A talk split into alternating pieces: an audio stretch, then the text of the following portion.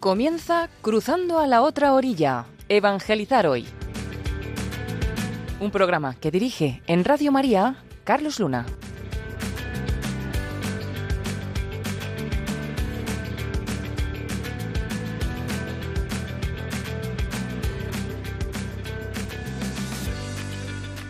Muy buenas, queridos oyentes de Radio María. Bienvenidos a un nuevo programa de Cruzando a la otra orilla, Evangelizar hoy. Quien nos habla es Carlos Luna y te voy a pedir una cosa, que te quedes hoy con nosotros porque hoy iniciamos un nuevo bloque de contenidos de bueno pues para saber cómo conectar con ese alejado con ese con esa persona que tiene ese anhelo de Dios y que nosotros tenemos algo ¿no? que, que, que comunicarles y que llevarles hoy vamos a iniciar un nuevo bloque que va a hablar sobre cómo oler a oveja, esa expresión que acuñó el Papa Francisco y que creo que es tan importante hoy en día, ¿no? Para saber conectar con, con ese público. Así que nada más, comenzamos con esta nueva temática y te voy a pedir solo una cosita para este programa. Activa toda tu capacidad de empatía, toda tu capacidad de ponerte en el lugar del otro, toda tu capacidad de ponerte en las sandalias del alejado, porque de esto va el programa de hoy.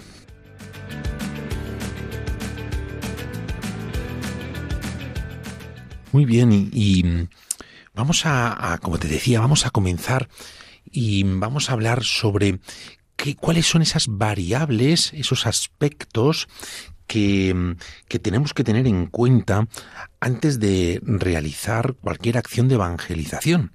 Claro, la tentación, como muchas veces hemos hablado en este programa, es, bueno, pues de, de partir de nosotros, de nuestra, eh, bueno, pues la verdad que portamos, la verdad que llevamos, que nos ha sido revelada, nuestra propuesta de vida partir de nosotros para intentar con toda nuestra buena voluntad llegar a la gente, ¿no? Pero, pero, pero el, camino, el camino debe de ser otro, ¿no? Debe ser el partir de la oveja para desde ahí, desde ese terreno interior, desde todo ese mundo interior que la oveja tiene, pues llegar a, a, a, ellos, ¿no? Y ponernos al servicio de ellos para, para ayudarles a despertar ese anhelo de trascendencia, esa pregunta trascendente, o, o, o, bueno, o, o, compartir con ellos nuestro testimonio y nuestra experiencia de encuentro con, con Jesús, ¿no? Y, y bueno, pues, claro, la clave lo vamos a hacer desde, desde bueno, pues desde la disciplina del marketing religioso, ¿no? Que nos dice, que nos dice el marketing religioso desde las distintas uh, perspectivas y fuentes que también el marketing eh, bebe, ¿no? Es decir, vamos a hablar también de psicología, vamos a hablar de antropología, vamos a hablar, bueno, pues de todos esos factores que, que la persona tiene, ¿no? Y y bueno, pues vamos a, vamos a, caer en la cuenta de un aspecto importante. Fijaos, no sé si recuerdas, en otros programas estuvimos hablando de las dos formas de razonar.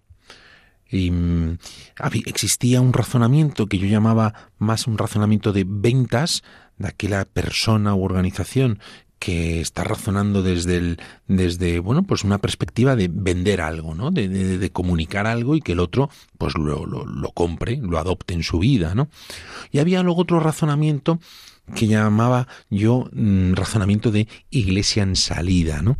De, o razonamiento de marketing religioso, que no deja de ser un razonamiento en el que ya no partimos de nosotros, nuestros planes pastorales, nuestro ideario, nuestros uh, valores, etcétera, como parte del razonamiento de ventas, sino eh, partimos de la oveja, partimos del público objetivo al que queremos llegar a conectar, ¿no?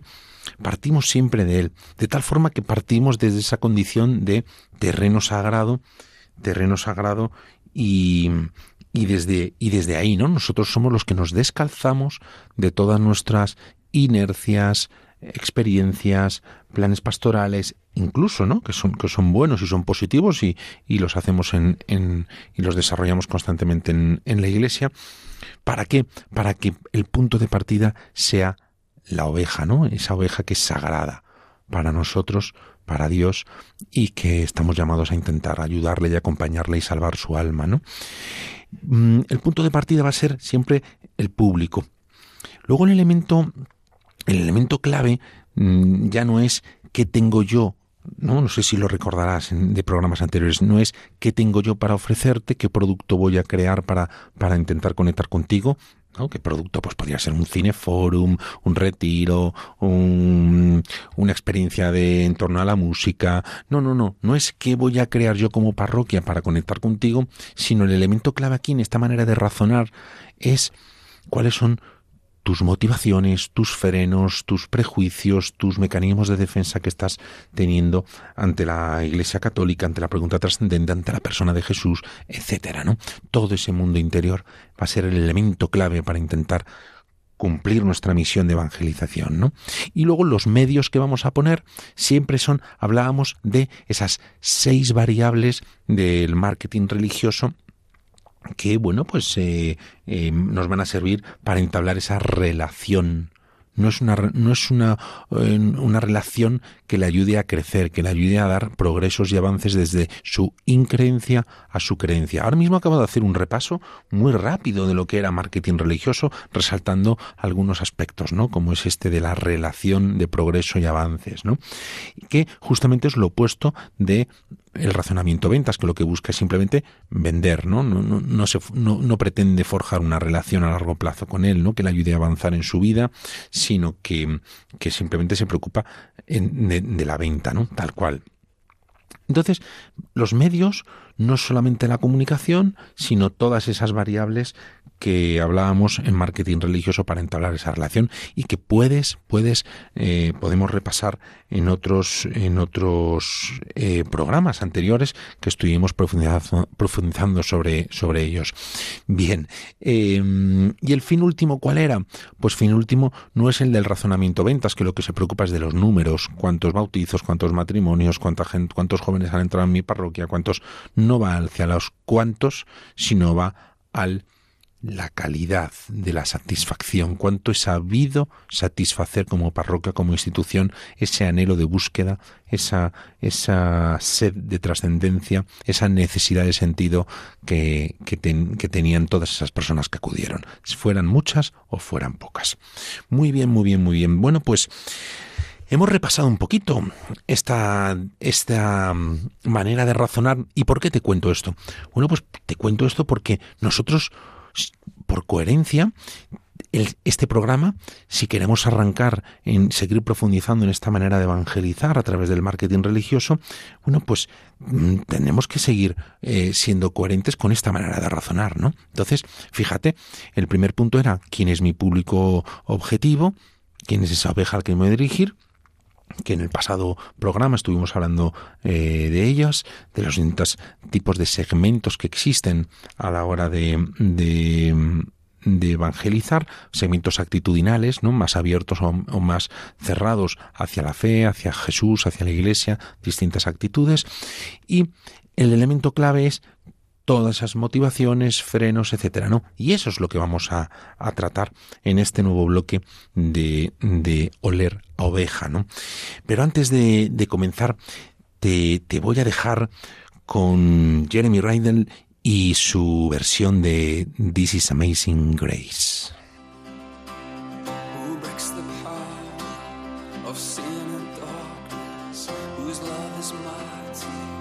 so much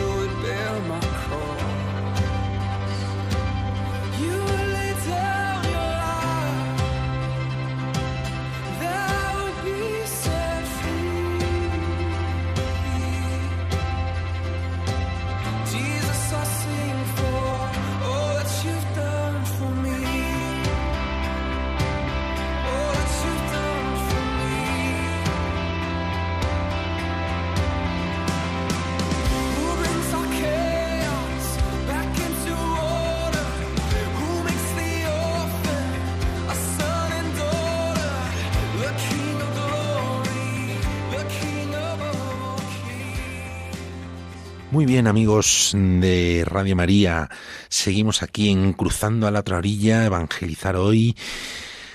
Os habla Carlos Luna y hoy estamos, vamos a ver todo ese mundo interior de la persona que, y esas variables que nos van a ayudar a, a, a oler más a oveja, a conocer más a ese público, para desde ahí empezar a diseñar todas nuestras acciones de evangelización. Y para comenzar me gustaría que mm, viéramos una distinción que yo creo que es fundamental en la, en la Iglesia, ¿no? Es fundamental y que creo que, mm, bajo mi punto de vista, eh, tenemos que dar un pequeño, gran paso em, a la hora de diseñar nuestros planes de pastoral y de evangelización. Bueno, pues, ¿cuál es? Bueno, pues es diferenciar claramente eh, en cuatro dimensiones que se mueven dentro de la persona y que efectivamente hacen que se movilice su voluntad, se movilice su atención, su interés, sus ganas de satisfacer esa necesidad y que creo que tenemos que tener muy en cuenta y no, y no, no equivocarnos de foco. ¿no? Esas cuatro variables las iré describiendo entre hoy y el próximo programa y creo que y seguiremos profundizando en ellas, ¿no? Y creo que, que merece mucho la pena eh, prestar muchísima atención porque nos, nos pueden ayudar más a conectar y, o, a veces a meternos en un mundo que casi es mm, intangible y, y, nos es muy difícil, ¿no? De, de a partir de ahí diseñar cualquier acción. La primera variable que me gustaría hablar y que creo que hay que distinguir es la, la necesidad, la necesidad propia de, del ser humano. Fijaos, existen muchísimos tipos de, de necesidades eh, y muchísimos, sobre todo muchísimos tipos de eh, definiciones de, de, necesidad. Mm, a mí me gusta una que es muy sencilla y creo, quiero compartir contigo, ¿no? Eh, dice así, la necesidad podríamos decir que es un estado psicológico de carencia de algo unido al deseo de hacerla desaparecer. Es algo que forma parte, es inherente al ser humano, forma parte de su esencia. No, claro, alguno mmm, estará pensando, bueno, pero muchas veces eh, las empresas, las marcas, nos crean necesidades. Bueno, es un debate que podemos tener y que quiero que te, quiero que, te plantees, ¿no? Yo creo que no. Yo creo que, que las necesidades no nos las pueden crear. Lo que pueden crear las marcas, lo que pueden crear las instituciones, eh, son productos para satisfacer esa necesidad. Pero lo que es la necesidad como tal, ese estado psicológico de carencia de algo unido al deseo de hacerla desaparecer, creo que es muy difícil crearla, ¿no? Si no jugaríamos, seríamos Dios, seríamos seres eh, superiores que somos capaces de crear ese, esa, esa parte, esa dimensión inherente, ¿no? Del ser humano. Y, de hecho, fíjate, existen eh, muchísimas teorías de, de sobre las necesidades. Una de las más famosas es eh, la teoría de la jerarquía de las necesidades de Maslow. No sé si la recordarás, la habrás oído seguro porque se usa muchísimo en educación, se usa mucho en el mundo de la empresa, en la psicología. Hubo muchas en su época. Esta es una teoría que publicó eh, Abraham Maslow en, en el 43, en 1943. Eh, y que luego, bueno, pues con, continuó desarrollándola, etcétera, ¿no? Eh, bien, claro, eh, una necesidad, muchas veces en la iglesia, se nos en los círculos en los que mm, debatimos, nos formamos, nos, nos, nos, reunimos para intentar mm, bueno pues buscar la verdad y buscar nuevas formas de, de, de, de cumplir nuestra vocación y nuestra misión, bueno, pues muchas veces estoy seguro que lo habrás oído alguna vez, ¿no? Eh, dice, oye, es que la iglesia tiene que, eh, eh, tenemos que estar mm, saber las necesidades que tiene el otro, ¿no? Para intentar ayudarle desde esa necesidad Mm, es que los jóvenes se han alejado de la iglesia y es que la iglesia a lo mejor es que no sabe en todas sus formas ¿no? Eh, locales de, iglesia, no sabe escuchar la necesidad que tiene el joven o la necesidad que tienen los separados, los divorciados o, los, cualquier grupo, segmento, eh, estrato de cualquier estrato social que, que nos queramos referir. Claro, creo que aquí hay un, un error de concepto. Mm, por supuesto que la Iglesia tiene que estar atenta a las necesidades. Por supuesto, ¿no? Está llamado a liberar, a sanar eh, todo aquello que oprime. Al, al, ser humano de hoy, de este mundo actual, ¿no? Lo que pasa que muchas veces dentro de la Iglesia, no lo sé, quiero compartirlo contigo y, y, me encantará también saber tu opinión, ¿no?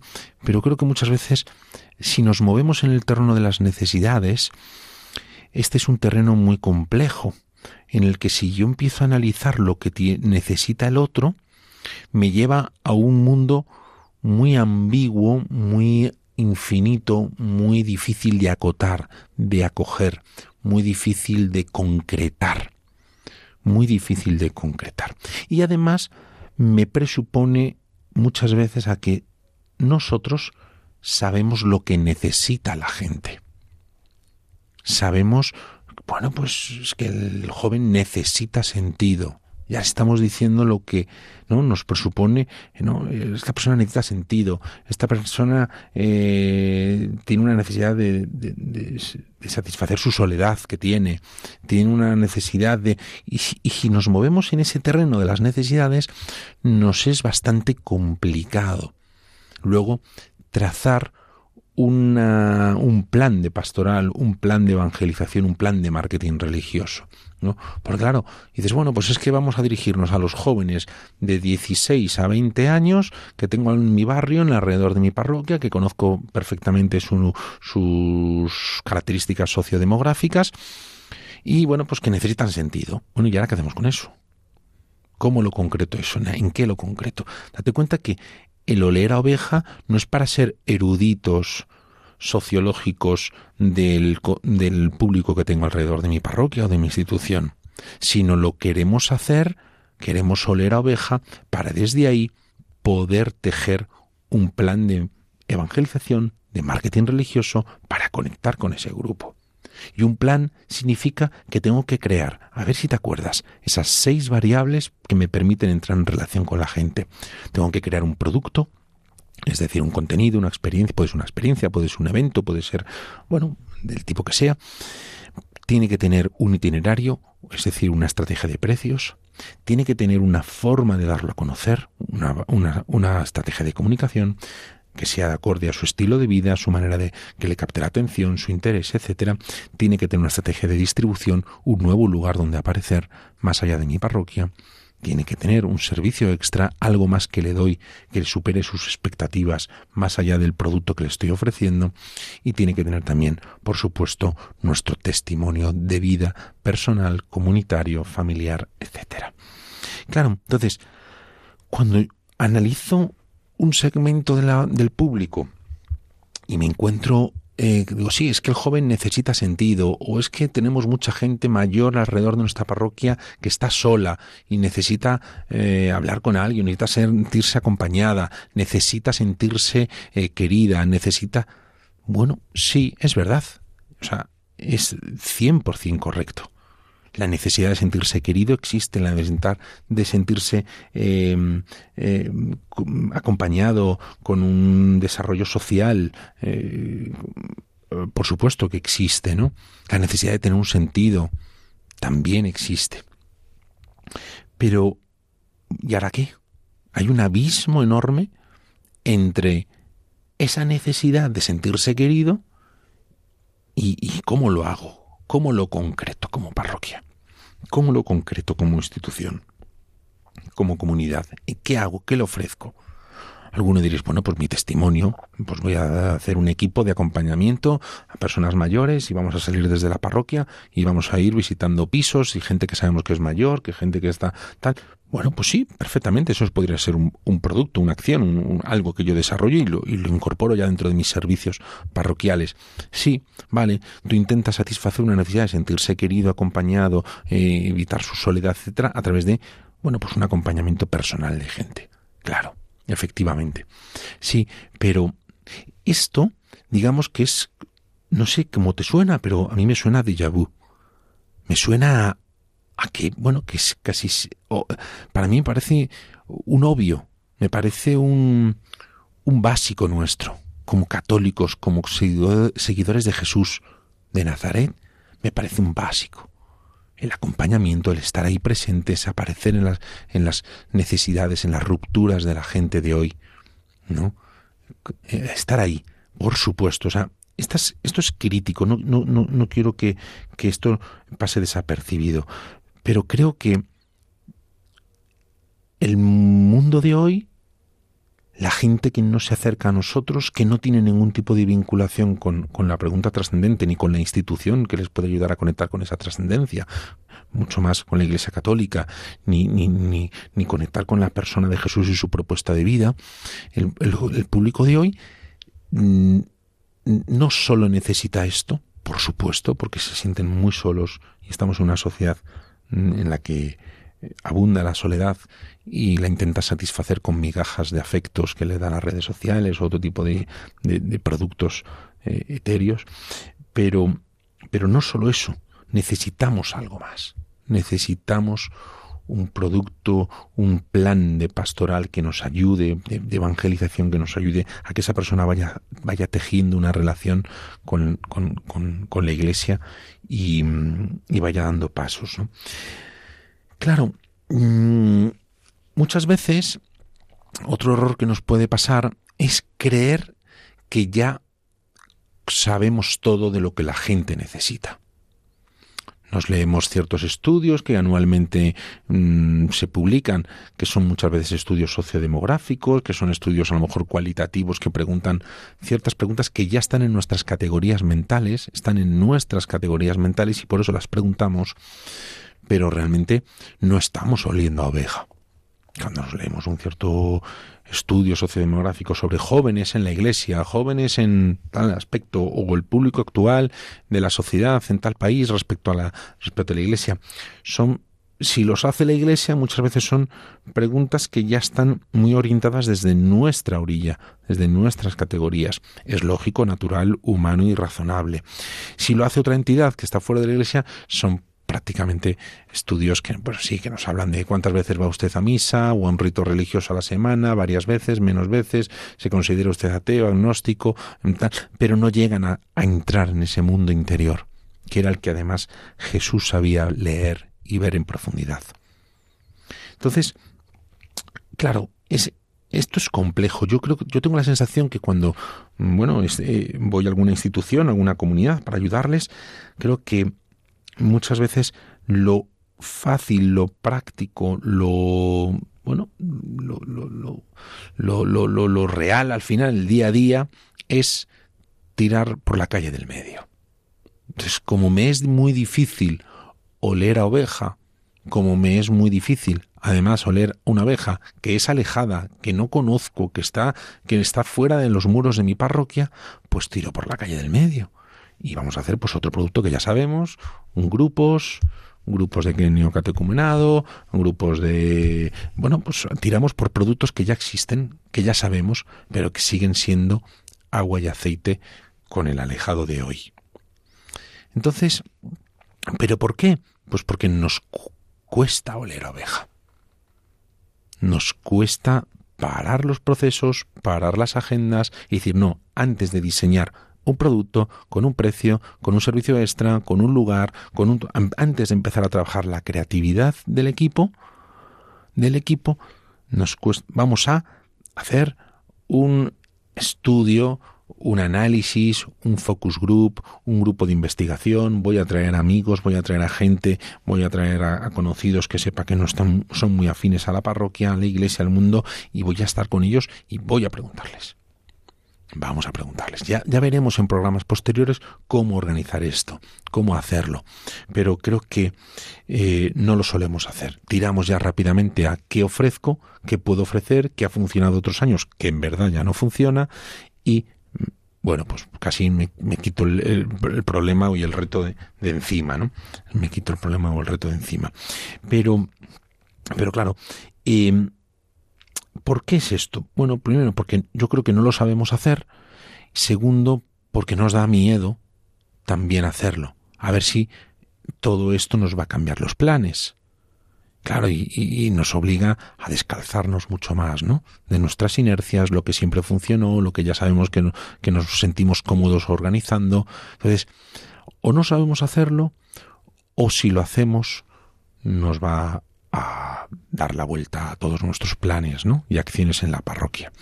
Entonces, creo que tenemos que intentar dar ese salto de valentía, ese salto de generosidad, ese salto de amor por la evangelización por nuestra misión, por nuestra razón de ser y realmente parar el equipo, parar los procesos y antes de empezar a pensar qué voy a hacer, voy a, ver qué, no que necesita esta persona, que sí, que también, que eso ya lo sabemos y es posible, sino una nueva variable que te voy a contar después de esta canción.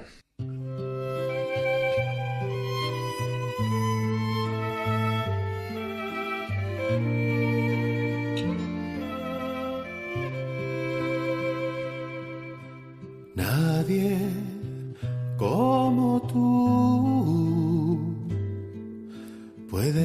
mi corazón, puede apagar en mí tanto dolor.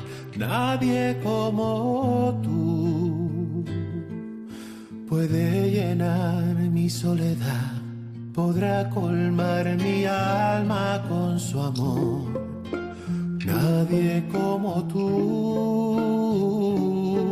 mi Dios, nadie como tú. Mi Señor, quédate cerca, ven y abrázame con fuerza, que hace tiempo que ando errante sin tu luz.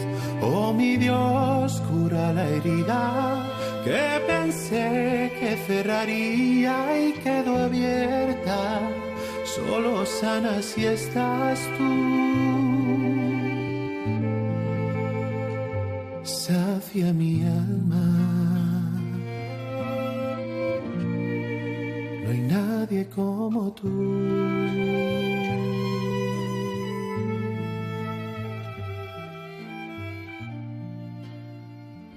Muy bien amigos de Radio María. Era Fray Nacho, Nadie como tú, una canción que especialmente me, me gusta mucho y que quería compartir hoy contigo y que creo que es un mensaje claro, ¿no?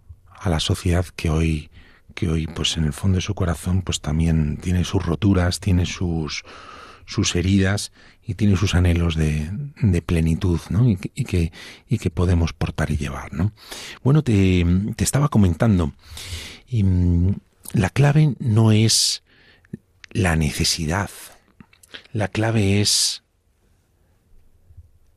Nos lo va a desvelar los, los tipos de necesidades que aparecen en la teoría de Maslow. ¿Por qué? Porque de ahí sale un nuevo concepto que creo que es el que sí que nos va a dar claves para poder conectar con la gente. Vamos con ello. En la teoría de Maslow, de la jerarquía, Maslow lo que dice prácticamente es que, bueno, pues existen en la base de la pirámide unas necesidades fisiológicas, em, luego existen bueno, unas necesidades fisiológicas, bueno, de pues, la alimentación, el cuidado personal, etcétera, ¿no? Em, que, el ser humano necesita cubrir primero. Luego tenemos unas necesidades de seguridad, ¿no? En las que, bueno, pues sentirte seguro, no que nada, nada te agreda, una cierta estabilidad, una cierta, bueno, pues eh, ni agresión psicológica, ni física, ni, bueno, estabilidad, tranquilidad, etcétera. Luego tenemos unas necesidades eh, que él llama sociales, ¿no? Es decir, que por el mero hecho de ser humanos, antropológicamente, también tenemos ese, ese estado psicológico de carencia de compañía, de tener nuestro grupo de referencia, nuestro grupo de la comunidad, de la mm, parroquia, del gimnasio, del colegio, nuestro grupo de amigos, etcétera, ¿no? Nuestra familia esas necesidades sociales cubiertas. Luego él habla de las necesidades de autoestima autoestima, eh, tener un buen autoconcepto de sí mismo, que otros también te em, tengan un buen concepto de ti, te valoren, etcétera. Y por último, él pone en la cima de arriba, en la cima de la pirámide, eh, la autorrealización. Es decir, poder cumplir tus proyectos de vida, tu proyecto existencial, etcétera, ¿no? Bien, históricamente se ha dicho que mm, la pirámide de Maslow se ha invertido, se invirtió hace tiempo, pero actualmente mm, ya no es así. Em, hoy en día en una sociedad eh, desarrollada, eh, mundo occidental, ojo, esto no vale para, para otros, otras sociedades, otros países de, otros lugares de evangelización, pero en, en, un país occidental, desarrollado, etcétera, ahora mismo se habla que las necesidades fisiológicas, por términos generales, ¿eh? ojo, eh, la generalización tiene también su, su, limitación. Aproximadamente las necesidades fisiológicas cubren el 5% de, en la mente de nuestro público objetivo. El 5%. Las necesidades de seguridad cubren aproximadamente un 15% es decir, sentirte pues con cierta estabilidad, en, épocas de crisis, pues a lo mejor el, desempleo, eh, hay inestabilidad en el país, hay guerra, hay tal. Claro, esto no es, no, como te decía antes, no es algo que se pueda aplicar a todas las, sociedades. Pero em, en general, en una sociedad desarrollada, ocupa un 15% en la mente del cliente, en la mente del público. Em, las sociales ocupan un aproximadamente un 24%. Es decir, ahora se ensancha un poquito más esa pirámide y em, va hacia un 24% que hace pulsión en la persona. ¿eh? Le es importante, le es crítico, le es relevante para sus vidas, aproximadamente un 24%. La autoestima, un 30% tener un buen autoconcepto de ti mismo, etcétera, un 30%. A veces llenándolo, intentándolo satisfacer con, con, productos que son incapaces de, satisfacerlo, ¿no? Eh, eh, publicaciones en TikTok, publicaciones en redes sociales, a ver cuántos eh, likes tengo, a ver cuántos amigos nuevos tengo. bueno, mm, el ser humano de hoy intenta satisfacer esa necesidad que es propia de él, nadie se la ha creado, nadie se la ha creado, bueno, a través de unos productos y unas formas y unos modos de vida que, bueno, pues lo podrá conseguir o no. Yo creo que no. Y por último tenemos la autorrealización. La autorrealización ocupa, está demostrado que ocupa aproximadamente los estudios en torno a un 26% en la mente del público. Es decir, la pirámide de Maslow se ha convertido más o menos en un rombo, en un rombo, ¿no? Un 5, un 15, un 24, un 30 y un 26 aproximadamente, ¿no? Ahora bien, ¿esto para qué, para qué nos sirve? ¿Para qué nos sirve? Bueno, pues nos sirve para hablar del siguiente concepto a oler de oveja, ¿no?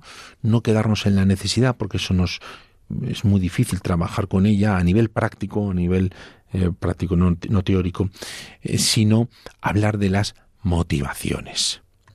La motivación sería la segunda pregunta fundamental que tendríamos que hacernos antes de hacer un plan de marketing religioso o de evangelización. La primera es quién es mi público objetivo, a quién voy a intentar diseñar este plan de pastoral. La segunda es cuáles son sus motivaciones de compra, cuáles son sus motivaciones de aceptación de una propuesta. Claro, una necesidad se convierte en motivación cuando ésta alcanza una intensidad tal que le genera una pulsión que le induce a moverse a esa persona le induce a moverse. Es decir, para mí, esta, esta teoría de las jerarquías de las necesidades son, me, me sirve como una vía para trabajar las motivaciones de las personas. Una persona puede tener la necesidad, te voy a poner un ejemplo así muy, muy vago y muy común. Una persona, por ejemplo, puede tener la necesidad de transportarse de forma eficiente a su trabajo cada día. Para satisfacer esa necesidad, él decide comprar el producto o satisfacerla a través del producto automóvil. Podría satisfacerla a través del transporte público, autobús, el metro, pero él, decide comprar un coche. Bien, la necesidad es transportarse, pero lo que le va a mover elegir un coche u otro puede ser pues yo qué sé, pues puede ser su, su, una motivación más de, una motivación más social y se compra un coche más vistoso, con un color más vistoso, porque quiere que le vean sus amigos en el barrio con ese nuevo eh, automóvil y, bueno, pues ahí, ahí, ahí le va, ¿no? Le va su, su, autoestima, ¿no? Y su, y su social, ¿no? Su necesidad social, le intenta satisfacer a través de, de, de, del coche, ¿no? Claro, eh, puede haber otra, otra misma persona que tiene esa misma necesidad, que es transportarse. Pero su motivación para comprar un coche es a lo mejor el ahorro o es la seguridad. Y al final decide comprar otro modelo que le permite satisfacer esa misma necesidad, pero cubrir una pulsión, una motivación de eh, ahorro y seguridad. Bien, esta es un poco la, el matiz. Cuando nos movemos en el terreno de las necesidades es muy amplio, es un poco lo que te intentaba transmitir antes.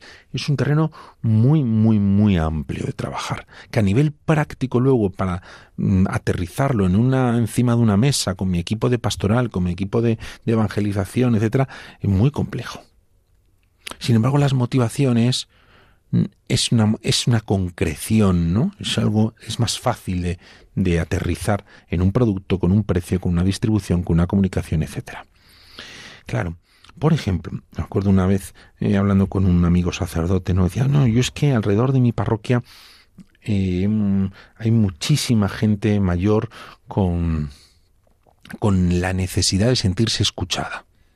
¿Cuántas veces hemos oído nosotros en internamente dentro de nuestro ámbito eclesial esto, ¿no? Que la gente de hoy necesita sentirse escuchada. Y es verdad, eh, es verdad. Claro, pero cuando te mueves en ese terreno de la necesidad, repito, es muy complejo. Ahora hay que intentar tocar la motivación.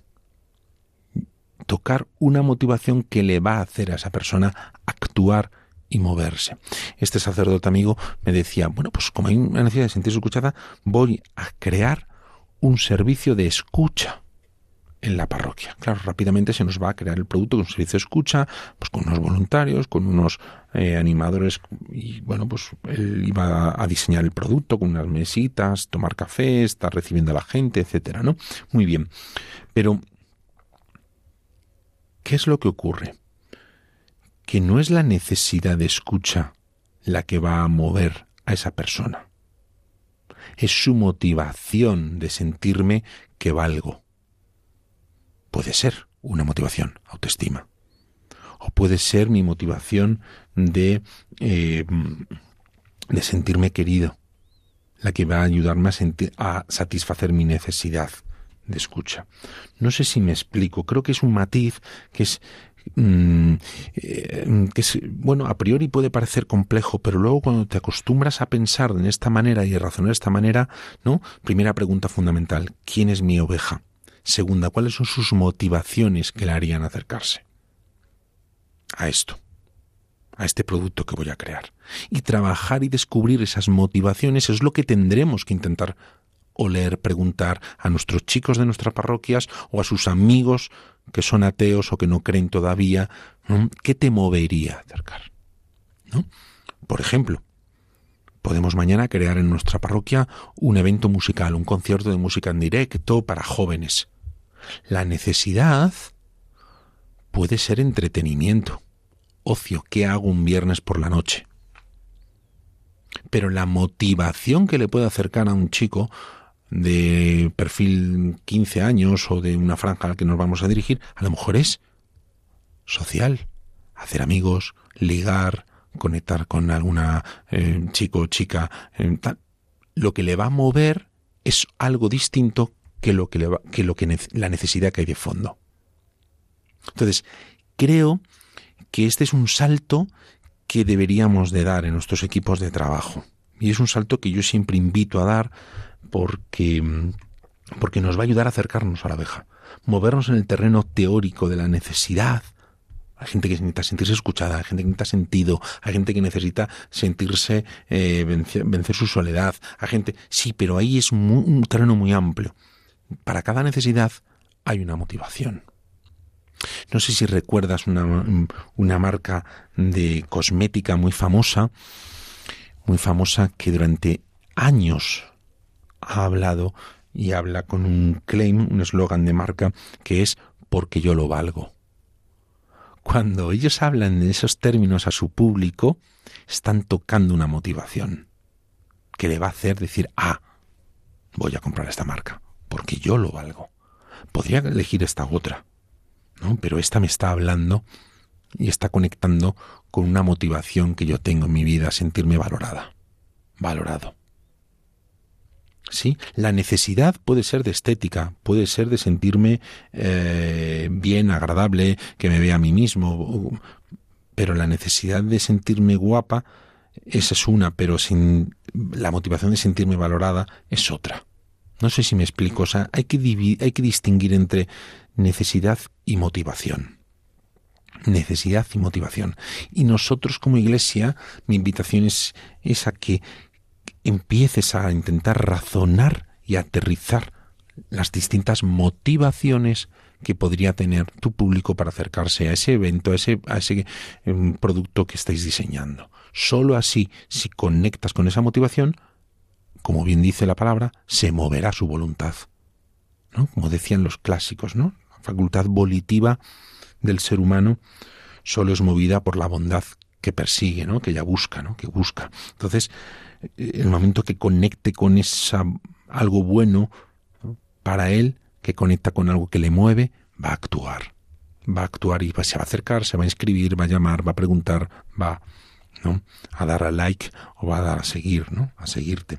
Pero tiene que conectar con una motivación que a él le mueva.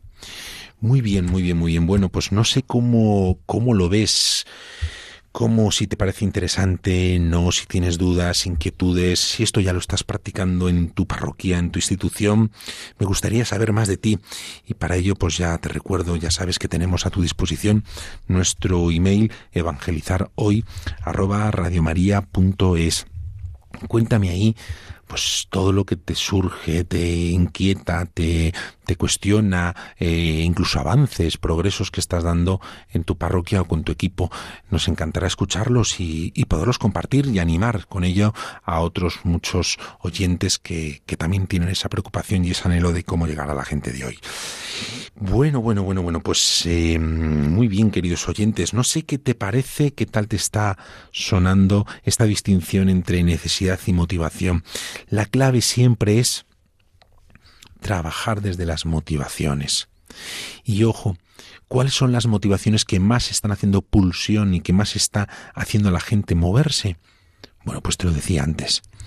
La necesidad social está ocupando actualmente un 24% en la mente del público, la necesidad de autoestima un 30% y la eh, necesidad de autorrealización, que son motivaciones, repito, o hay que analizarlo o hay que tratarlas como distintas motivaciones, eh, la necesidad de autorrealización un 26%. Esas son las más, las más, eh, las que más pulsión hacen, ¿no? Las que más pulsión hacen. te invito a que mm, cualquier producto, cualquier anuncio que tú veas, en tanto eclesial como de otro tipo, de una ONG, de una fundación o de una marca de gran consumo, analices, escuches el anuncio y te preguntes detrás, ¿qué motivación está tocando este anuncio de la persona? ¿Qué motivación? No vayas a la necesidad. ¿Mm? Puede ser un anuncio de telefonía, la necesidad, una marca de telefonía perfectamente, su necesidad es la comunicación, pero para despertar tu atención, tu interés y, moverte hacia, hacia ellos, tocan una motivación que tú tienes. Puede ser autoestima, puede ser autoelección, puede ser social, etcétera. ¿no? Puede ser una marca de refrescos, puede ser una marca eh, de seguros, puede ser todas hay detrás un intento de tocar una motivación que el, que el público objetivo de ellos tiene, ¿no? Y eso es un poco lo que tendríamos que intentar hacer nosotros, porque muchas veces lo que hacemos básicamente ¿qué es? Pues comunicar producto, porque ya lo tenemos creado para ellos, comunicar producto y, y bueno, pues anunciamos eh, próximo martes de 8 a 9 adoración eucarística o próximos grupos para de confirmación de adultos, para nuevos, para catecumenados, etcétera. Bueno, pues eh, comunicamos producto, pero no tocamos una motivación en el mensaje. Y si no le hablas, si no le hablas a sus motivaciones, la persona no se va a mover. No se va a mover. ¿No? O sea, la clave sería no le hables a la oveja, háblale a sus motivaciones, a lo que le mueve ahora, más allá de su necesidad. Muy bien, muy bien, muy bien, muy bien. Bueno, bueno, pues ahora vamos a continuar, pero antes te voy a dejar con otra canción, esta vez de Nena da Conte y el Aleph. Me cuesta recordar mis pasos por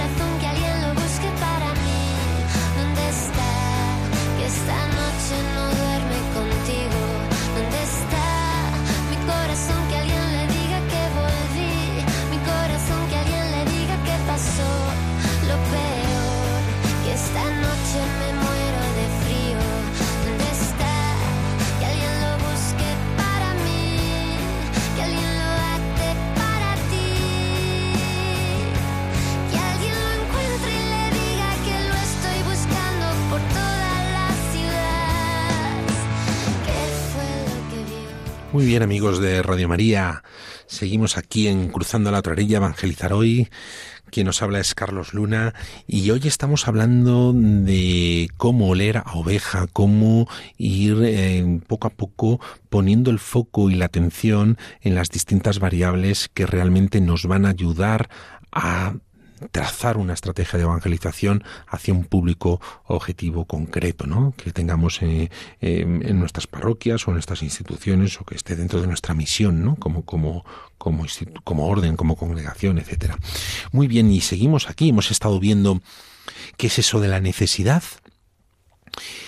Em, hemos estado hablando de los tipos de necesidades y de la teoría de Maslow y, su jerarquía y cómo de ahí emana lo que yo hablo o, bueno pues una manera de que nos es más sencilla y más práctica para trabajar que son las motivaciones no Eh, la diferencia básica es esa es decir una necesidad se convertía en motivación cuando esta necesidad alcanza tal intensidad que le genera una pulsión que le induce a moverse, a movilizarse hacia algo, ¿no? Hacia la aceptación de algo, hacia la compra de algo, hacia, bueno, eh, y de ahí empieza todo, ¿no? Todo el esquema de, de comunicación de atención, interés, deseo, compra, etcétera, todo arranca de, desde una motivación.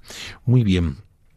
Claro, fíjate, existen esto es, mm, yo creo que es muy interesante porque tú un mismo producto, un mismo mensaje, una misma propuesta, la puedes plantear para trabajar esa variable de comunicación, la puedes plantear desde distintas motivaciones, porque son muchas las motivaciones que hacen eh, a la gente consumir eh, y optar por propuestas. ¿no? Para la misma propuesta, para el mismo producto, hay cientos de motivaciones. Por ejemplo, bueno, pues hay, hay eh, vamos a ver, eh, por ejemplo, en, se me está ocurriendo ahora mismo, ¿no? Es decir, eh, hay campañas, por ejemplo, de la leche, un producto de gran consumo cotidiano, en el que vas viendo cómo distintas marcas lo van planteando a distintos públicos, o mejor dicho, para un mismo público lo plantean con distintas motivaciones. ¿no? Tú puedes mm, decir a una madre, a un padre, siéntete buen padre comprando esta leche o dando esta leche a tus hijos, y estás ahí tocando una motivación muy justa y razonable que todo padre tiene, ese deseo eh, de sentirse buen padre porque está dando lo mejor a sus hijos. Hay otros que pueden llegar a decir compra esta leche, ¿no? Porque tú te sabes cuidar, ¿no? Tú sabes lo que es bueno. Ahí que estás lanzando un mensaje totalmente diferente. Estás construyendo un eslogan en una campaña de comunicación en el que estás tocando más la, autoestima, la motivación de autoestima. Tú sabes lo que es bueno, compra esta marca, compra esta opción, ¿no? O puedes tocar la palanca social, ¿no? Puedes lanzarle al final un eslogan o puedes lanzarle un, reclamo en, esa pieza de comunicación que diga claramente pues que todos sepan la leche que bebes, ¿no? Que, todos sepan, ¿no? Incluso en el graf, en la gráfica, en, en la visualización del anuncio, y estás tocando esa motivación que todo el mundo tiene, social, ¿no? De aceptación social, ¿no? A través de esa leche. O puedes tocar su motivación de seguridad. Siéntete tranquila, tranquilo, dando esta leche a tus hijos o a tu familia, ¿no? Gracias a que tiene este componente, este otro, o está cuidado de esta forma, o proviene de esta eh, ganadería, etcétera. O puramente la necesidad fisiológica. Bebe nuestra leche. Pero como ves, son mensajes que tienen un grado de persuasión diferente, tienen un grado de una potencialidad de influir en el otro y moverle a su voluntad, ¿no? Captando su atención, su interés, etcétera, muy diferente. Es decir, el simplemente te vendo leche, ¿no? Te ofrezco grupos de catequesis, te ofrezco adoración eucarística, te ofrezco un retiro para padres, te ofrezco contando solamente el producto, bueno, pues mueve un 5% a la gente, lo que decíamos antes, hace pulsión en la mente del cliente un 5%. Hablándole de mm, tú sabes lo que es bueno, compra esta leche, cuídate, esa autoestima que ocupaba un 30% en la mente de la gente, pues puedes captar más su atención y su interés. Ojo, luego tienes que vender la leche. ¿eh? No podemos, no podemos eh, mentir o no satisfacer la necesidad por la que le hemos, por la que le hemos captado, ¿no? Su atención y su interés. Pero si partimos de la base de que, lo que vamos a crear en nuestro equipo de evangelización, el producto que vamos a lanzar, lo que vamos a ofrecer en nuestras parroquias es interesante, relevante y va a cubrir esa necesidad, tenemos la responsabilidad de plantearlo y de comunicarlo y de hacerlo percibir de la forma que más le mueva, le mueva su inteligencia, su atención, su afectividad, su voluntad, le mueva hacia nosotros, ¿no? Hacia esa propuesta. Y, bueno, pues como ves, te he puesto como varios ejemplos distintos de los que, de los, de cómo esto nos puede servir no solo para diseñar solamente la variable comunicación, sino también para el propio producto. Si lo que le mueve a un chaval acercarse a nuestro concierto de verano es, mm, eh, pues, no sé, el hacer amigos, pues a lo mejor tengo que diseñar un espacio, un momento, un lugar, un, dentro del contenido del concierto para generar conexiones entre ellos. Bueno, no lo sé, estoy hablando eh, eh, así muy muy improvisadamente eh, esta idea, pero pero lo que te quiero hacer ver es que sabiendo lo que hay sus motivaciones puedo diseñar mejor el producto, el precio, la comunicación, hacérselo ver, ¿no? el lugar, etcétera. ¿no? Y así realmente cruzar a su orilla, que es de lo que pretendemos siempre y buscamos y animamos desde este programa. Muy bien amigos, esto se está terminando, esto ya vamos llegando a nuestro fin del programa. Espero que, que, te haya que te haya aportado, que te haya abierto nueva luz, eh, que te haya iluminado y que te haya generado y, abierto nuevas preguntas, ¿no? Que de, nuevo te recuerdo nuestro email para que las compartas con, con nosotros. Nuestro email es evangelizaroy arroba radiomaria.es es. Y como siempre, si sabes de algún amigo, algún compañero, algún sacerdote, tu equipo de pastoral, tu parroquia, que creas que estos contenidos le pueden interesar, bueno, pues ya sabes que puedes ir siguiéndolos y recomendándolos a través de nuestro podcast Evangelizar Hoy, en el que, bueno, pues allí en radiomaria.es los vamos a ir subiendo y colgándolos y que además sabemos que están teniendo bastante bastante visitas y escuchas y creo que bueno pues es una manera muy muy útil de ir siguiendo y profundizando en esta disciplina. Así que bueno pues nada más. Esperamos que os haya aportado mucho el contenido de hoy y como siempre pues te recuerdo si nosotros no cuidamos a nuestras ovejas alguien otros lo harán por nosotros